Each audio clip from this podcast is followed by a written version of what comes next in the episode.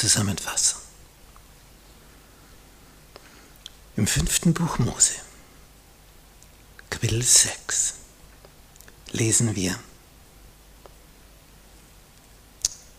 ab Vers 1. Und dies ist das Gebot, die Satzungen und die Rechtsbestimmungen, die der Herr, euer Gott, euch zu lehren geboten hat, dass ihr sie tun sollt in dem Land, in das ihr zieht, um es in Besitz zu nehmen. Als nämlich Mose das mitteilt, sind sie ja noch in der Wüste. Dass du den Herrn, deinen Gott, ehrst und alle seine Satzungen und Gebote hältst, die ich dir gebiete, du und deine Kinder und deine Kindeskinder, alle Tage deines Lebens. Wozu? Damit du lange lebst. So höre nun Israel und achte darauf, sie zu tun. Wozu? damit es dir gut geht und ihr sehr gemehrt werdet, so wie es der Herr, der Gott deiner Väter verheißen hat, in einem Land, in dem Milch und Honig fließt. Und jetzt kommt dieser Kerntext, den die orthodoxen Juden in kleinen Schriftrellchen bei sich tragen, der da so runterhängen lassen. Höre Israel, der Herr ist unser Gott, der Herr allein. Und du sollst den Herrn, deinen Gott, lieben mit deinem ganzen Herzen und mit deiner ganzen Seele und mit deiner ganzen Kraft. Als Jesus gefragt wurde, was ist das wichtigste Gebot, das wichtigste von allen Geboten in der Schrift, hat er diesen Vers zitiert. Du sollst den Herrn, deinen Gott lieben Sagt Jesus, das ist das Wichtigste. Das ist das Erste. Wenn das nicht ist, kannst du den Rest vergessen. Ohne Liebe sinnlos. Und wenn du das begriffen hast, und diese Worte, die ich dir heute gebiete, sollst du auf dem Herzen tragen. Und du sollst sie deinen Kindern einschärfen und davon reden, wenn du in deinem Haus sitzt oder auf dem Weg gehst, wenn du dich niederlegst und wenn du aufstehst, also immer.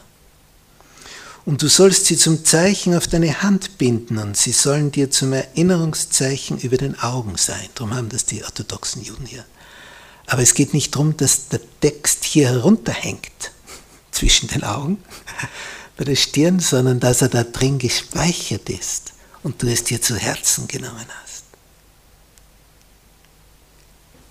Und du sollst sie auf die Pfosten deines Hauses und an deine Tore schreiben. Darum geht es. Das ist der Sinn des Ganzen. Das, das ist es, was der Herr will. Du sollst deinen Herrn, deinen Gott lieben, mit deinem ganzen Herzen und mit deiner ganzen Seele und mit deiner ganzen Kraft. Und dann kannst du es erst weitergeben wenn du gelernt hast, ihn zu lieben. Und dann wirst du erleben, es gibt keine größere Freude. Nichts, das dich mehr faszinieren kann als das. Das ist das Größte.